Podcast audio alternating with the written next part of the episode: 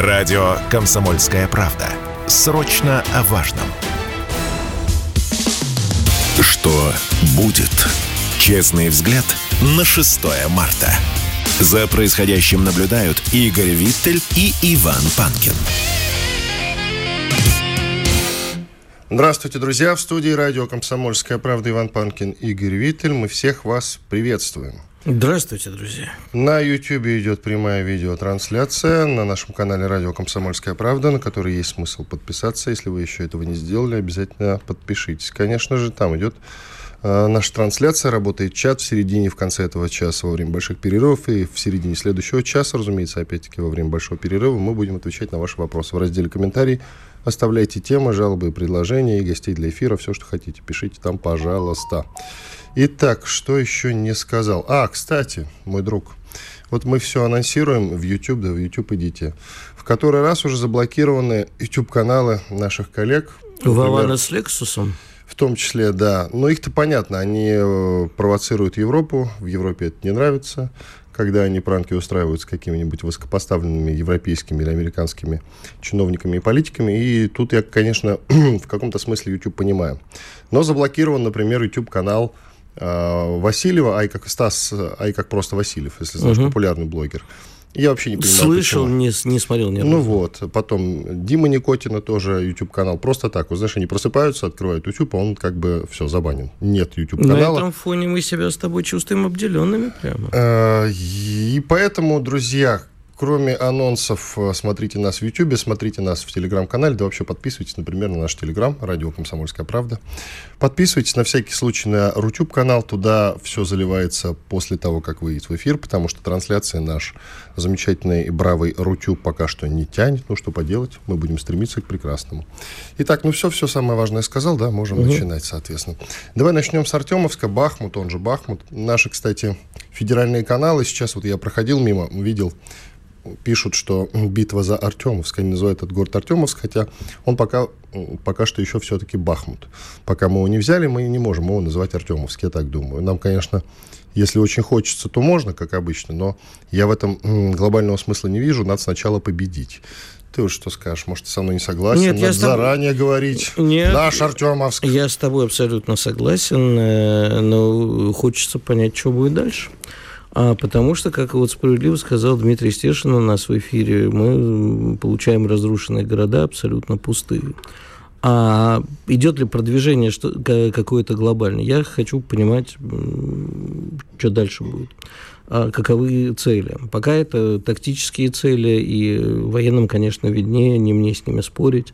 Хотя очень много раз говорили нам с тобой наши эксперты о том, что вот это прямо ключевой пункт возьмем Артемовск, дальше все пойдет, ну, не как по маслу, но по плану, оперативный простор, в три счета докатимся. Докатимся куда, не очень понятно. А вот, а, но, безусловно, я желаю нашим э, победы. Пригожин же говорил, что это деморализует победа в Артемовске, это деморализует украинскую армию. Это вот были слова Пригожина. Но ты понимаешь, э, пока я очень внимательно наблюдаю за тональностью СМИ с той стороны публичных выступлений, они уже находят для своей публики нужные слова. Wall Street Journal нашло, например, очень ну нужные ну слова. Wall Street Journal пишет, за последние несколько месяцев вооруженные силы Украины потеряли а, под городом Артемовск, они пишут Артемовск, спасибо им за это, несколько своих лучших армейских подразделений. Сообщает, что, это, а, что там были разгромлены самые эффективные боеспособные части ВСУ. Вот Как-то вот. вот так вот. Нет, а тут э, как бы сначала начали говорить, что город Бахмут не имеет для них никакой тактической сейчас важности, что она была несколько переоценена, ничего страшного не произойдет. Потом уже просто стали говорить про мудрое тактическое отступление и так далее. Что... Перегруппировка, может быть, тоже Перегруппировка, да. То есть, ну, слушай, всегда же э, находится... Э, тут надо отдать должное нашим противникам. Они очень с пропагандой умело работают и всегда находят нужные слова, чтобы успокоить своих э, этих, скажем так, захисников, так это называется, по-моему, по-украински. Накануне ты должен был видеть этот видосик, где Пригожин как раз сообщил о фактическом окружении Артемовска подразделениями ЧВК «Вагнер». Видел, он да. сказал, что почти окружен, клещи сжимаются, осталась одна дорога, говорил он. И тут же камера переехала, значит, и показала нескольких военнопленных, это там старики и совсем такие молодые зеленые пацаны. Ну, ты видел этот видос. Мгм. И э, Пригожин попросил обратиться их к Зеленскому, сказал, что хватит уже бросать стариков и детей на убиение. Я, честно, вот несколько дней думал, как мне относиться к этому видео, потому что, ну, когда ты видишь, это неприятная картинка, особенно когда людей, за военнопленных заставляют что-то там говорить, опубличивают, это понятно, что на Украине им поэтому потом э, их, значит, родственники и друзья спасибо не скажут, хоть они и военнопленные. Ну, ты как к этому видео относишься? Ты знаешь, э, я вообще э, к такой яркой пропаганде не очень хорошо отношусь, но тем не менее, мне кажется, что он абсолютно в данном случае прав. А Зеленскому, ну, видишь, тут вопрос че- даже не в том, что он сказал, а Зеленский, я думаю, сам э, должен понимать, что хватит действительно э, и стариков и детей бросать в бой. А, но он не перестанет этого делать. Но обратятся родственники, потом э, обратятся эти военнопленные, потом их родственников э, накажут. Тут ты прав. А вообще, конечно, надо прекращать это. И, в общем, что тебе сказать? Э, Я думаю, что уже все стороны понимают, что пора придумывать какую-то историю сейчас относительно мирную и садиться договариваться. Хотя нам это и не нужно, но с той стороны уже звучат э, и от американских хозяев тоже потихонечку. Вот, например, вчера американцы заявили, мы неоднозначно относимся к тому, что Украина грозится завоевать Крым. А если почитать нормальных людей с той стороны, то они все говорят одно и то же. Бери шинель, пошли домой. Тут у России нет возможности проиграть. То есть, э, то есть Россия, конечно, может э, и поймет, когда в какой-то момент, как говорят они, что она проигрывает, просто это все закончится очень быстро взаимным уничтожением. Нам это надо? Не надо, говорят они. Поэтому давай, Зеленский, сворачивайся. Вопрос только, на чем они остановятся.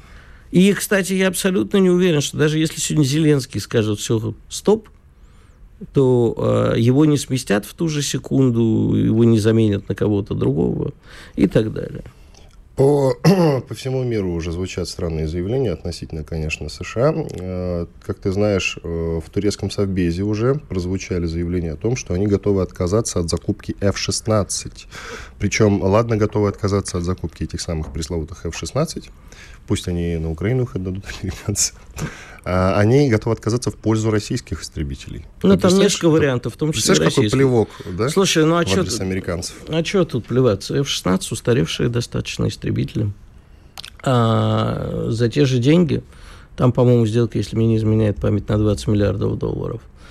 Турки могут что поновее взять у нас, у китайцев или даже у европейцев. Ну, я надеюсь, что у нас возьмут. На этом заработаем. А ты помнишь, история была, что турки все, значит, рассуждали, покупать ли у России С-400? Ну, Помнишь? И американцы как раз надавили тогда и э, попросили поставить стоп. В итоге, насколько я помню, так и, так и не купили наши э, вот эти вот Ну, системы. нас С. сейчас их Иран берет. Но тем не менее, ты помнишь, то есть э, так или иначе А, Эрдоган, возможно, просто подкидывает масло в огонь. Может, образом. подкидывает масло в огонь. А, Не забывай, что у Эрдогана прямо вот на носу, пока их не отменили, выборы в мае. Смешно. Нет, ну их могут отменить, понимаешь, в ситуации, когда страна находится в, после землетрясения в руин. Ну, не вся страна, но да, там, в общем, все. Они же, кстати, и про истребители поэтому заговорили. Сказали, слушайте, у нас тут это, денег не хватает, а тут это. Я, кстати, напомни мне, в последней части я тебе расскажу насчет не хватает денег и кому их давать. У меня просто есть несколько прекрасных новостей. Так вот, э, турки, конечно, могут сейчас э, и повышать ставки, а могут и просто сказать американцам, идите нафиг. Кстати говоря, кстати говоря, китайское правительство заявило о намерении не поставлять оружие России. Шольц об этом уверенно заявил. Ты должен был видеть эту новость. да, прекрасная новость. Прекрасная новость, она прекрасна тем, что ходят слухи, особенно в китайском сегменте интернета, о том, что несколько складов, которые неподалеку от границы с Россией находятся, они расконсервированы. Значит, Это сказ- пока только слухи, Китай сказал не это. Это, понимаешь, такие журналисты, как мы с тобой, которые любят кликбейт заголовки, такое написали. На самом деле там произошло следующее. Шольц сказал, мы попросили Китай не поставлять оружие России. И, со стор... и с оптимизмом могу сказать, что мне кажется, что Китай согласится на наше предложение. Вот это называется, Китай не будет поставлять оружие России. Но Ничего фишка... продуманного там не было. Мы с тобой знаем, что Китай, скорее всего, официально оружие поставлять не будет. Но когда нам разница, официально это пойдет или неофициально? Я вообще не знаю, что нам нужно от китайцев. Ну, я что, думаю, что мы что так, угодно. Я верю в нашу оборонную промышленность, мы и так спасаемся. А ежели... Вообще солдаты нужны. У них их много. Ой, слушай, это жестоко. Почему? А потом у нас есть северокорейские друзья, думаю, они скорее... Да, они тоже пока солдат не поставляют, они, только рабочих. Они, за, они застоялись, давно не воевали ни с кем. Я думаю, им же надо тоже потренироваться. Тоже с кем-то повоевать? Потренироваться, дело конечно. Дело хорошее, кстати, дело хорошее. Ну и давай про нефть и газ поговорим. Дело в том, что в Еврокомиссии, а именно глава Еврокомиссии, заявила о преодолении зависимости от газа и нефти из России. Вот у нас минутка остается как раз. Я думаю, что надо обсудить заявление Урсулы фон дер Ляйен. Ну, я думаю, что это заявление было абсолютно правдивое, звучало бы честно, если бы полностью они сказали, да, мы перестали покупать российский нефть и газ, хотя это, кстати, неправда, там мутки все идут, но тем не менее. Мы помним про а, танкеры, а, которые ходят. Да, да? но да, теперь мы покупаем норвежские и американские СПГ в три раза дороже. Ну, не только СПГ, там трудопровод норвежский вроде. В три раза дороже. Вот это вот тогда бы звучало правдиво. Иван Панкин, Игорь Виттель. Мы сейчас сделаем небольшой перерыв двухминутный, и после этого продолжим. Оставайтесь с нами на радио «Комсомольская правда». Как раз поговорим о том, что ВСУ, в силу того, что у них ряд поражений крупных, готовят прорыв к Азовскому морю. Оставайтесь с нами. sportkp.ru О спорте, как о жизни. Что будет? Честный взгляд на 6 марта. За происходящим наблюдают Игорь Виттель и Иван Панкин. Иван Панкин, Игорь Виттель, к нам присоединяется Владимир Рогов, председатель движения «Мы вместе с Россией». Владимир Валерьевич, здравствуйте. Да, доброе утро. Вы сообщили о том, что ВСУ готовят э, некий прорыв к Азовскому морю. Поподробнее расскажете об этом нам? Да, конечно. Ну, дело в том, что они об этом прорыве говорят уже так долго, да, что уже, наверное, только ленивый это не обсуждал. Вот буквально с э, осени прошлого года даже не ежемесячно, наверное, еженедельно, да, вот рассказывается про наступ, про контрнаступ, ну, это по-украински, да, как бы слово контрнаступление наступление, обрезанный вариант. Э, если говорить о э, том, почему я об этом сказал сейчас, потому что резко ускорился процесс э, накопления боевиков режима Зеленского на запорожском направлении, плюс есть масса других вещей, которые подтверждают, что вот конец марта, наверное, начало апреля могут стать наиболее э, возможными вариантами для их наступления. Что происходит сейчас? Вот буквально э, в течение короткого времени, то есть в течение трех суток, было переброшено 3,5 тысячи боевиков, порядка этого количества, то есть процесс продолжается, на запорожское направление, в сам город Запорожье. Э, Причем, что показательно, э, это были те боевики, которые были, скажем так, э, понюхали порох на Артемовском направлении, то есть Бахмута, а после этого выведены оттуда из, полуоператив... ну, из оперативного полуокружения, отправлены в Британию, там прошли порядка трех-четырех недель обучения, и после этого возвращены в Запорожье. То есть, таким образом, это уже не просто мобилизованные, которых схватили, не просто тероборона, которая вообще не понимает, что делать и не слышала взрывов рядом, а это люди, которые уже вот как бы э, более адаптированы да, к э, ведению боевых действий и пониманию. Это первая часть. Вторая часть – это то, что идет, идет переброска и накопление живой силы непосредственно на границе Запорожской и Днепропетровской областей.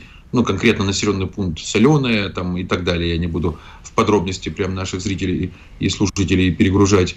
Э, но э, почему именно там? Потому что это э, максимально близкое при этом да, вот удаление до которого не может достать большая часть видов вооружений, находящихся на запорожской линии боевого соприкосновения без поддержки там калибрами, самолетами, да, там, стратегической авиации и так далее. То есть это тоже э, составная часть, причем вот э, переброшено порядка 12 тысяч э, боевиков на это же направление. О том, что наступление э, наши враги готовят на непосредственно там Такмак, Мелитополь, там вплоть до Бердянска, да, до Азовского моря.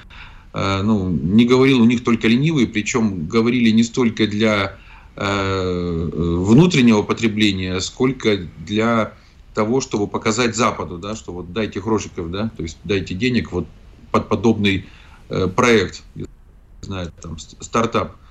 И э, подобные интервью э, озвучивали будь то Зеленский, будь то Залужный главком, да, и масса негодяев калибром поменьше. Э, и озвучивали не где-нибудь там, я не знаю, там в урядовом курьере или в «Голосе Украины», а озвучивали э, в эфире Блумберга, да, и на страницах его Э, в Times, Financial Times, там, Нью-Йорк Таймс, Вашингтон Пост, то мы можем где-то десятка-полтора-два главных э, э, информационных ресурсов в США, в Британии взять, и везде подобные интервью были.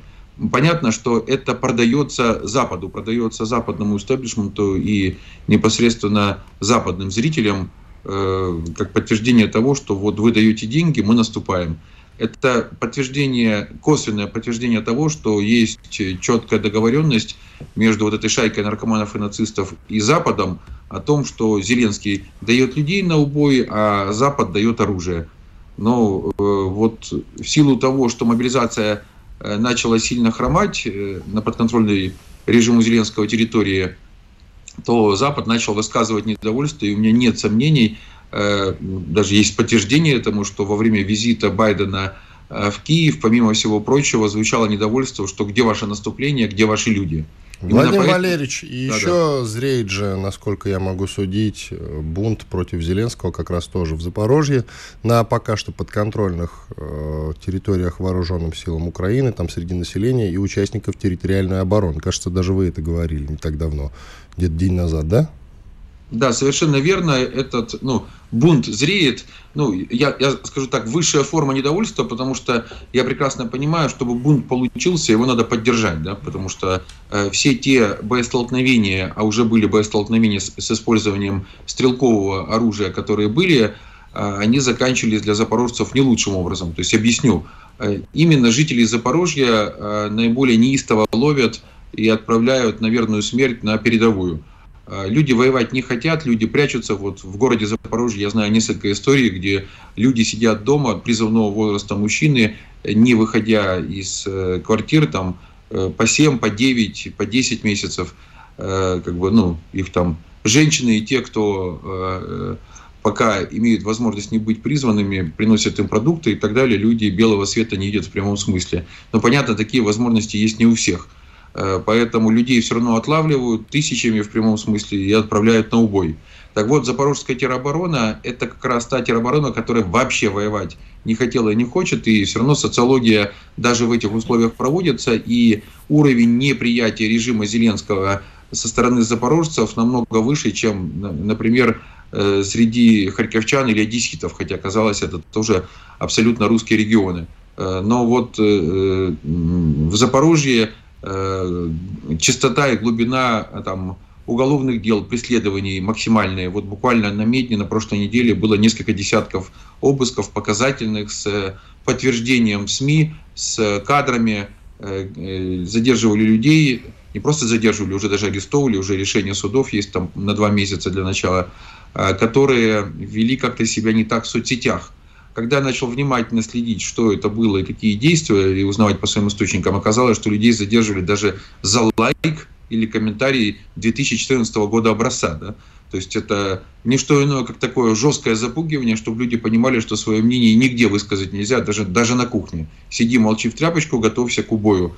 Э, но люди не хотят быть убийцами за Зеленского, да, или тем более убитыми убийцами за Зеленского. А они Поэтому... на сторону России не хотят перейти случайно? Слушайте, вот если говорить о стороне России, вот э, я двумя руками за, чтобы правильно проработать сценарий, как это делать. Мы с осени прошлого года принимаем моих земляков, то есть я все-таки сам родом из города Запорожья, там свыше 30 лет прожил. Мы принимаем людей, то есть я специально запустил еще в марте прошлого года такой бот, там э, называется ЗП Спаси бот. Ну, то есть спаси, да, и спасибо, все вместе. Так вот, э, постоянно предлагаем Э, написать людям, как, ну, чтобы что, о своем желании перейти и готовности да, на мирную сторону для того, чтобы остаться живыми, здоровыми на свободе и дальше потом после освобождения восстанавливать наш некогда цветущий Запорожский край. А есть так, возможность обеспечить этих людей?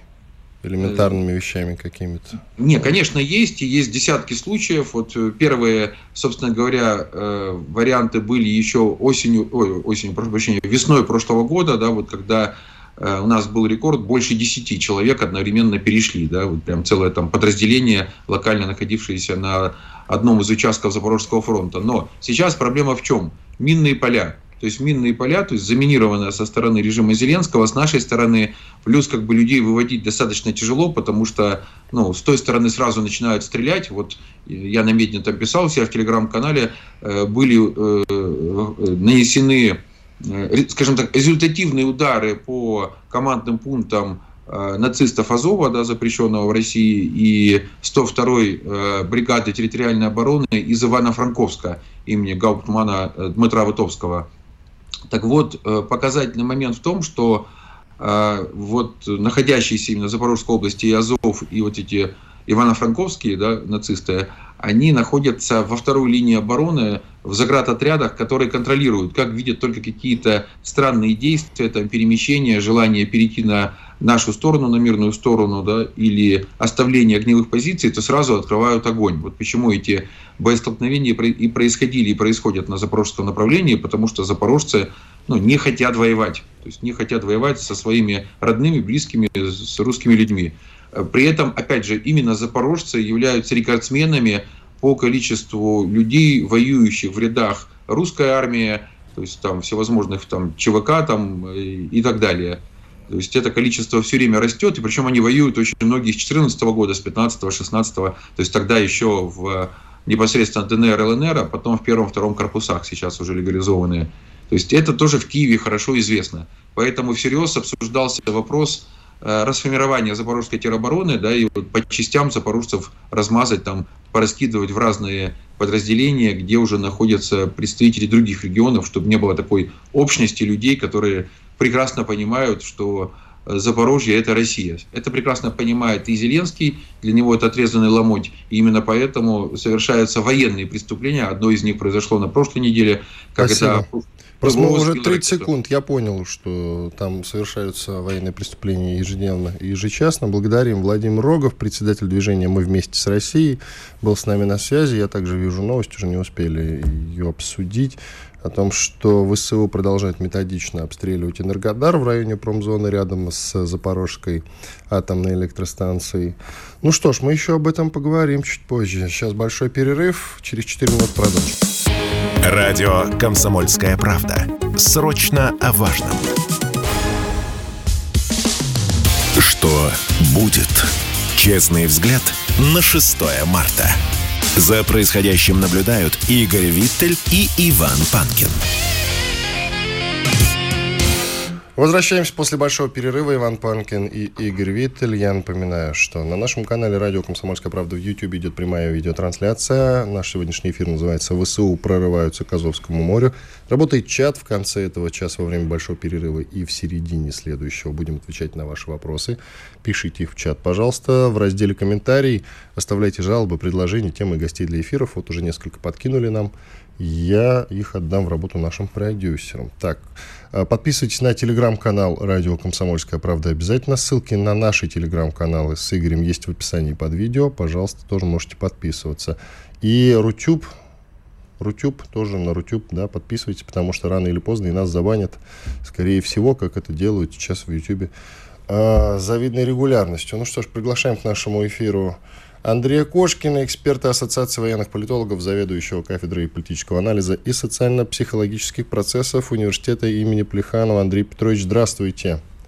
Здравствуйте, Иван, здравствуйте, Игорь, здравствуйте всех, кто нас смотрит и слушает. ВСУ э, готовят прорыв к Азовскому морю. Они хотят э, отрезать коридор в Крым или какие цели преследуют? Или просто ради победы, потому что таковых уже не очень много. Зачем?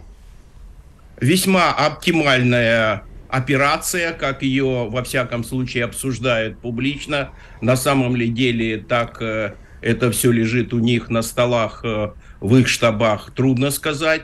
Но вот самый оптимальный вариант для обывателя уже стал э, весьма актуальным. И, наверное, от того, что его часто так обсуждают, и все-таки наш президент тоже сказал, рвутся к Азовскому внутреннему морю России. И это, естественно, вызвало весьма э, доступное понимание того, Э, куда могут наступать. И постоянные заявления в Вашингтоне о том, что якобы они не против того, что ВСУ будут атаковать э, Крымский полуостров, наверное, вот в комплексе и представляет реальность вот этого наступления. Скажите, пожалуйста, э, тактическая и стратегическая цель такового возможного наступления какова? И э, какие угрозы это несет для нас? Стратегическое мы вот обозначили э, вместе с Иваном порассуждали до Азовского моря и как бы даже высказывания американцев о Крымском полуострове, это будет стратегические цели, тактические, им надо еще э, взломать э, оборону нашу. Вот если они смогут этого достичь, то стратегически, конечно, они могут э, развивать успех что маловероятно. Что для нас главное? Главное это то, что все сейчас публично обсуждают э, два наступления возможных. И естественно, что если такие наступления готовятся, а мы видим, что с той стороны готовится. Наше состояние, я думаю, постоянная готовность, э, вот э, тогда э, всегда будет обороняющая сторона, которая будет обороняться активно, то есть совершать обходы, охваты, тогда можно остановить и перехватить инициативу у наступающих. Ну вот так в общих чертах, наверное, я попробовал ответить на ваш сложный вопрос. Что касается окружения Бахмута, он же Артемовск, скажите, пожалуйста, ну вот мы его окружили, дальше что делаем по военной науке? Видим, как группами уходят оттуда э, военнослужащие Украины. Мы видим, что происходит сужение. Мы э, слышим, как э, пытаются оправдать свой отход Э, политики нынешнего киевского режима о том, что необходимости нет, надо уходить, э, и задачу выполнили.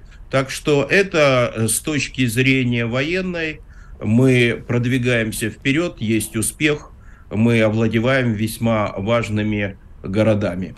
Скажите, пожалуйста, наши эксперты говорили, что после Артемовская – это выход на оперативный простор. Вот э, я думаю, что мой коллега Иван Минета имел в виду, что дальше-то. А когда вы говорите о том, что мы видим уходящих солдат, мы, в общем, получаем абсолютно пустые, разбомбленные города. Люди оттуда ушли. То есть это даже не освобождение, это просто э, продвижение вперед. Вот насколько станет более интенсивным наше продвижение вперед после взятия Артемовска? То есть, если верить экспертам, это прям вот выход на оперативный простор. Так это или нет? Ну и деморализация украинской армии, как говорит Пригожин. Еще добавлю. Ну, Что, пожалуйста, вам деморализация, слово. да. Спасибо.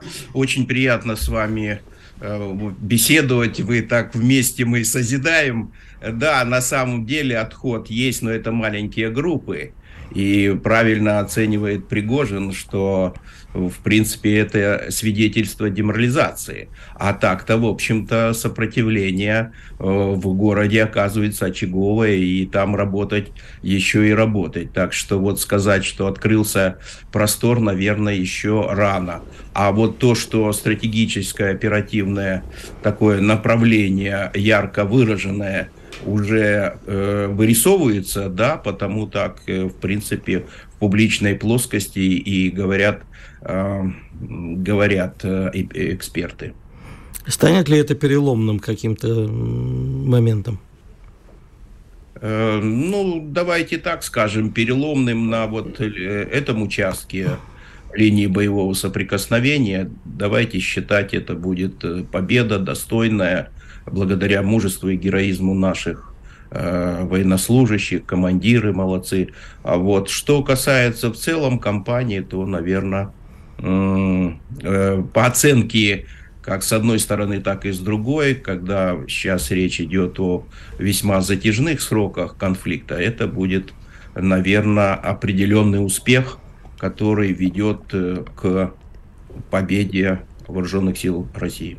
А, я не очень понимаю. Я понимаю, что переломный момент – это тогда, когда после него остальные моменты уже будут э, решаться гораздо более легче. Будет так или нет? Э, да, я думаю, в целом э, будет именно так. Что касается желания немцев производить свои танки на Украине, помните, была история не так давно. Британия хотела строить свои заводы на Украине, а теперь вот немцы решили строить. Но пока предпосылок к тому, что британцы начали уже что-то там строить, хотя бы фундамент залили, нет. И вот это желание немцев, оно откуда? К тому же все, что строится на территории Украины, это же официальная цель для э, российских ракет, я имею в виду. С чего вдруг такое желание? Странное довольно-таки. Ну, я скорее всего думаю, что это заявление, оно в плоскости политического, пропагандистского. Хотя в целом концепт о милитаризации Востока Украины, то в принципе и не только Востока, наверное, восточного фланга даже НАТО, то укладывается этот завод. Да, э, немцы говорят о том, что нужно где-то 600-800 танков э, вооруженным силам Украины, и якобы там они создадут такой завод, притом очень быстро, и он будет выпускать танки. Но мне кажется, это все-таки, да, э, политическое пропагандистское заявление. С чем оно связано? Тут более глубинные пласты поднимаются. Совсем недавно Шольц встречался с Джо Байденом, и, в принципе, Байден давал понять в своей беседе, что он хотел бы, чтобы военно-промышленный комплекс Германии переместился в Соединенные Штаты, то есть стал американским. И откровенно сегодня есть понимание того, что Шольц, находясь под воздействием трансатлантического единства, в какой-то степени будет постоянно уступать э, свои позиции. К тому же у него внутри нету серьезного противодействия Бундестаге. Там только слева и справа есть группы, которые выступают против него. А в целом коррекция его поведения пока что не наблюдается. Так что здесь э, военно-промышленный комплекс, судя по тому, как и средний бизнес, который побежал в Германию, может быть насильственно перемещен Соединенными Штатами Америки к себе на территорию и скомпонован со своим ВПК.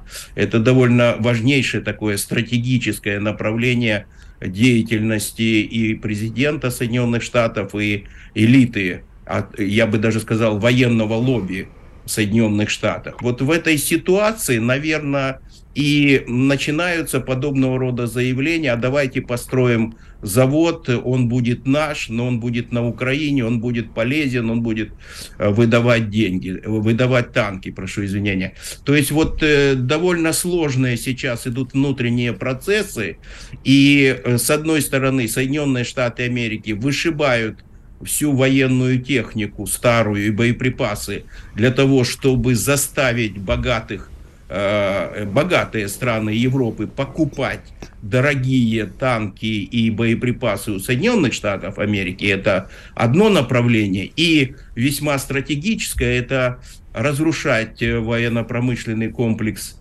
европейских государств, чтобы уже, как они говорят, взорвали газовые э, труб, магистральные трубопроводы, у вас больше нет связи с Россией. Так и сейчас. Разломают им ВПК, у вас не будет возможности создавать свою армию. Спасибо большое. Андрей Кошкин, эксперт Ассоциации военных политологов, заведующий кафедрой политического анализа и социально-психологических процессов Университета имени Плеханова. Андрей Петрович, благодарим вас за участие в нашем эфире. Сейчас сделаем небольшой двухминутный перерыв. После этого продолжим. Иван Панкин и Игорь Виттель вместе с вами. Все, на две минуты уходим отдыхать. Радио «Комсомольская правда». Мы быстрее телеграм-каналов. Что будет? Честный взгляд на 6 марта. За происходящим наблюдают Игорь Виттель и Иван Панкин. Иван Панкин, Игорь Виттель. Мы продолжаем про реакцию на брянскую трагедию со стороны либеральной общественности. Я думаю, что есть смысл поговорить, потому что как-то упустили из поля зрения как раз этот э, нюанс. Ты знаешь, я, я что, тут... Ты уже хочешь что-то рассказать по этому поводу? Я сначала хотел придраться к слову «либеральный». Я бы все-таки не использовал. Оппозиционная какая?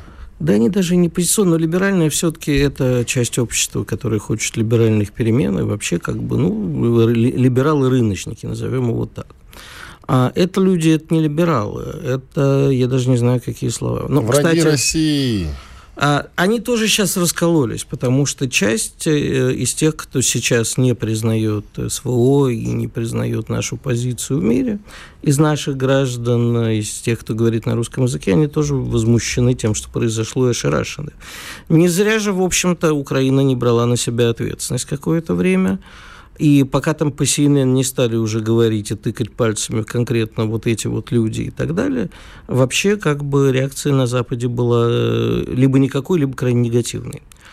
А вот. А, и продолжает в, общей массе таковой и оставаться. Там я пока что нигде э, не... Знаешь, как вот во времена Чеченской войны западная пресса любила писать там про террористов Chechen Freedom Fighters, да, чеченские борцы за свободу или так далее.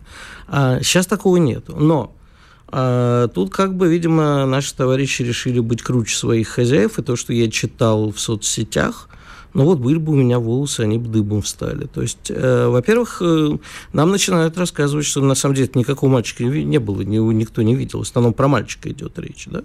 Придумали не... мальчика Федю? Да, придумали Прекрасно. мальчика Федю. Понимаешь, никакого мальчика Какой-то не было. хорошо придумали, надо сказать. Вот. И ты знаешь, честно говоря, вот тут я увидел, эм, причем у человека, проживающего в Лондоне, это человек пророссийский как раз, картинку такую очень э, нарисованную в лучших традициях пропаганды. Ну, кто-то от души нарисовал. Явно не, не государственная машина работала. Мальчик Федю с двумя девочками, которые бегут, прорываются, такое. А, такое часто, знаешь, среди вот вьетнамских плакатов времен войны попадалось. Я подумал, вот если бы это там украинский такой плакат вышел бы, они бы там все стояли на ушах про героического мальчика Федю. А тут, значит, я раз 500 насчитал, говорит, ну какой мальчик Федя? Очередной раз пятый мальчик, что ли? И вот это вот все, конечно, люди уже показали видео с ним. Нет, это все типа придумали. В, понимаешь, вот все, что э, производит, какой бы бред ни производила та страна, в него верят э, наши либеральные, хорошо, не либеральные, наши враги России, верят в него вот абсолютно бездоказательно. Какую бы правдивую информацию не давали мы, с видео, со всем, на все равно не верят. Поэтому бесполезно с ними разговаривать. Я вот единственное только вот думаю, что с ними дальше-то делать. Расстрелять. Да нет. Да нет, конечно. Но что касается... Ты знаешь... Э, вообще, э... подожди, вот этих ребят, да, которые вот эти гадости пишут, ты же не... Э, мне показал фотографию только что в перерыве, где стоит Чичваркин, наверняка иноагент, и еще несколько человек, и, по-моему, он находится в Киеве. Да, там написано, что это в Киеве. А он с кем там стоит-то? Не я знаю, я не, я не, знаю этих людей. Мне, а, мне не важно. А что тебе... на, на них за наряды? Я тебе, я тебе просто показал, что Чичваркин стоит иноагент в, с украинскими шевронами, с флагом украинским нашитым, и одетый, ну, кстати, вполне, наверное, надо модный дом открывать. Ты знаешь... Неплохо на нем смотрится. А, Но у я, него винный дом есть уже. Я по традиции э, раз в некоторое время беру интервью у Чичваркина. Дело в том, что когда Чичваркин бежал в Лондон, я взял у него самое скандальное интервью, я огребся на этом кучу неприятностей. Я с ним решил откровенно тогда поговорить, поскольку мы с ним в свое время дружили. А я им задал там, много вопросов и получил много откровенных ответов. Причем вопросов нелицеприятных для него. И вот пару лет назад мы с моим другом Максимом Валецким, известной такой компанией «Мистер Дорс», мы решили, что нам надо делать передачу про бизнес разговаривать. Ну и решили начать с Чичваркина, там, побольше собрать аудиторию. И вот поговорили с Чичваркиным, я в конце у Чичваркина спрашиваю, он там громил, конечно, э, уже тогда, будучи нелюбителем всего русского, я говорю, хорошо, к тебе в магазин, если придет Путин и купит бутылку вина, продашь? А он перед этим говорит, что никогда русских вот... вот я говорю, Путину То бутылку... есть он с русским вино не продает, что ли? Не Нет, понял? продает, конечно, ну врет. Я говорю, ты Путину вино продашь? Он на секунду задумался, говорит, ну да, конечно, продам, если дорогой, есть хороший покупатель. Мы всем продаем. Вот это и цена всей их оппозиционности. Понимаешь, Ваня, вот разговаривать нечего. Меня другое сегодня, вот прямо э, рано утром наткнулся, пока ехал на работу, э, на пост одного своего товарища, где, который проклинает, я не знаю, он иноагент, не иноагент Леонида Невзлина. И я так его спросил, говорю, а что произошло, потому что я что-то не видел ничего свежего. Он говорит, ну, в Твиттер к нему загляни, я пошел почитать Твиттер Невзлина. Ну, ты знаешь, вот тут я бы согласился даже к тому, что приговорить к высшей мере наказания, потому что это... Что пишет? А, я ничего из этого не могу воспроизвести в эфире, потому что это попадет под действие всех законов. Ну, почитай как-нибудь на досуге. Морзота, одним словом. Ой, заставляешь ты меня гадости всякие читать. Да, но при, уже... при, при, э, при, при, при, приходится, потому что надо понимать. У меня вот есть один товарищ, э, который говорит, ну вот ничего, ничего все это закончится, придет Леонид Борисович, вам все покажет. К другим новостям. Что будет? Большой запрос на тему зерновой сделки в комментариях и в чате под нашей трансляцией пишут, во-первых, об этом вопросы очень много. Я в перерыве уже ответил, но надо, я думаю, в эфире. Плюс мне в чате тоже задают этот вопрос, канал по тексту предыстория. Что касается зерновой сделки, ну, смотри, вот свежее совсем заявление. Мария Захарова, официальный представитель Министерства иностранных дел, говорит, что зерновая сделка может стать очередным мухляжом. Так как нам быть зерновой сделкой? Нам по-прежнему в ней оставаться, мы из нее не выходили. Ну, мы выходили, входили, и пока что статус, что мы состоим в этой самой зерновой сделке. Может, нам оттуда выйти и самим отправить э, зерно Все в правильно. бедные страны? Мы с тобой в пятницу об этом говорили. Ну, знаешь. и вот видишь, есть большой запрос, и плюс огромное Голодные количество комментариев дети, от официальных лиц. Голодные дети Африки и наши самостоятельные поставки им. Тут нужно только смотреть, они большие спец в судоходстве, а возможно ли у нас там не, не перекрыты ли какие-нибудь морские, морские торговые пути. А, но я думаю, что можно что-то придумать. Да, я считаю, что нам не нужна никакая зерновая сделка, потому что в результате это зерно оказывается не там. А, ну, и нам есть кому продавать зерно, я думаю. Так что вот эти вот богатые страны Европы вы не должны от нас получать. Тогда зачем, если мы, мы это еще понимаем... и украинскую должны перекрыть полностью. Если мы это прекрасно понимаем, зачем мы в принципе в этом участвуем до сих пор? Скажи, ну, это вопрос, в чем смысл? Вопрос не ко мне, я не вижу в этом смысла. Но хорошо. Наверное, мы Помнишь, пот... почему мы вернули зерновую сделку? Потому что нас Эрдоган попросил. Да. Ну, значит, понимаешь, в чем дело? Эрдоган ведет собственную политику. Израиль ведет собственную политику, все ведут собственную политику. А только мы вот все пытаемся, как бы нам не обидеть Эрдогана, как бы не обидеть Израиль. Ну, Израиль мы, правда, уже обидели, э, поставляя С-400 Ирану, судя по всему. А, ну. Как, как бы тебе, ну, я тебе могу сказать, что я не согласен в данном случае с позицией а, нашего государства. Мы должны отовсюду выйти. Вот Прямо отовсюду? Да. Ну, ты ну, знаешь... в смысле, не с Украины мы не должны выйти. Только с Украины не должны. Я имею в виду из всех э, взаимных договоров с недружными нам странами. Ну, смотри, что касается зерновой сделки, еще есть такой момент, что если мы не будем в ней участвовать, то от нас может отвернуться и Китай в том числе. Почему? А потому что Китай, э, Китаю не нравится, что мы э, хотим быть сами по себе. Он все-таки выступает за то, чтобы все страны участвовали в неких, не знаю, переговорах таких условных. А, смотри. Хотя бы. Мы, Ты так не кажется? Мы все время на что-то оглядываемся. То на наших на, запад... на Китай мы не можем не оглядываться. А вот это вот вопрос вопросов, понимаешь? Потому что если мы будем все время исходить из парадигмы, мы не можем не оглядываться на Китай – то в конце концов мы попадем а, от Китая в такую же зависимость, если еще не попали, в какую мы попали от отношений с Европой и Соединенными Штатами, когда мы все 2000-е годы постоянно а, ну, по крайней мере, до Мюнхенской речи и даже потом продолжали, оглядывались на наших зарубежных партнеров, как их называет Владимир Владимирович, и как их любишь называть ты. Вот мы все время на них оглядывались.